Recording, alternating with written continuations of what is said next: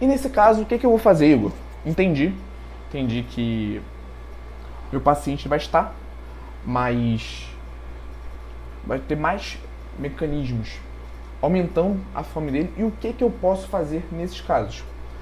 Alimentos que aumentem a saciedade. Esse é o momento, inclusive, onde alterar a dieta do paciente para alimentos que forneçam mais saciedade é fundamental. Então, vegetais, fibras, proteínas. Nós sabemos que as proteínas, entre os macronutrientes, elas são as que têm maior capacidade de liberar hormônios de saciedade. Então, dieta hiperproteica. Né? Nos cursos eu falo sobre é, dietas hiperproteicas para emagrecimento. Né? Tem uma série de benefícios, mas nesse contexto aqui especificamente, onde o paciente está no efeito platô, né? você está desconfiando que ele não está seguindo a dieta por conta de furos, você pode aumentar ainda mais a proteína na dieta desse paciente. Outra estratégia, distribuir melhor as refeições.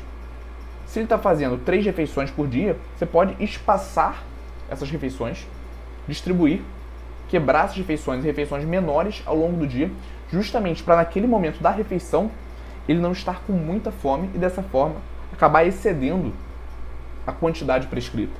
Tá? É uma estratégia também. Outras estratégias interessantes.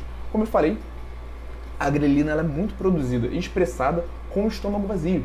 Você pode trabalhar com seu paciente o consumo de vegetais antes da refeição principal.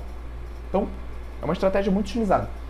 O paciente vai fazer a refeição principal, o almoço, né? ele come os vegetais antes, para preencher de fato o estômago ele faz o consumo de líquidos antes, por exemplo, obviamente água, né? Não vai prescrever um líquido calórico nesse momento. Se o paciente não tem nenhum tipo de refluxo, é uma estratégia sim para aumentar a saciedade na pré-refeição. Tudo bem? Então, investigar esse outro, esse outro lado do efeito platô é muito importante. Como eu disse, é mais comum o paciente não estar emagrecendo pelo aumento da ingestão energética depois de um certo tempo do que de fato pela queda do metabolismo. E aí, gostou desse corte? Aqui é o Igor e eu quero te convidar para assistir às aulas completas e gratuitas toda quarta-feira, 19 horas, ao vivo no YouTube.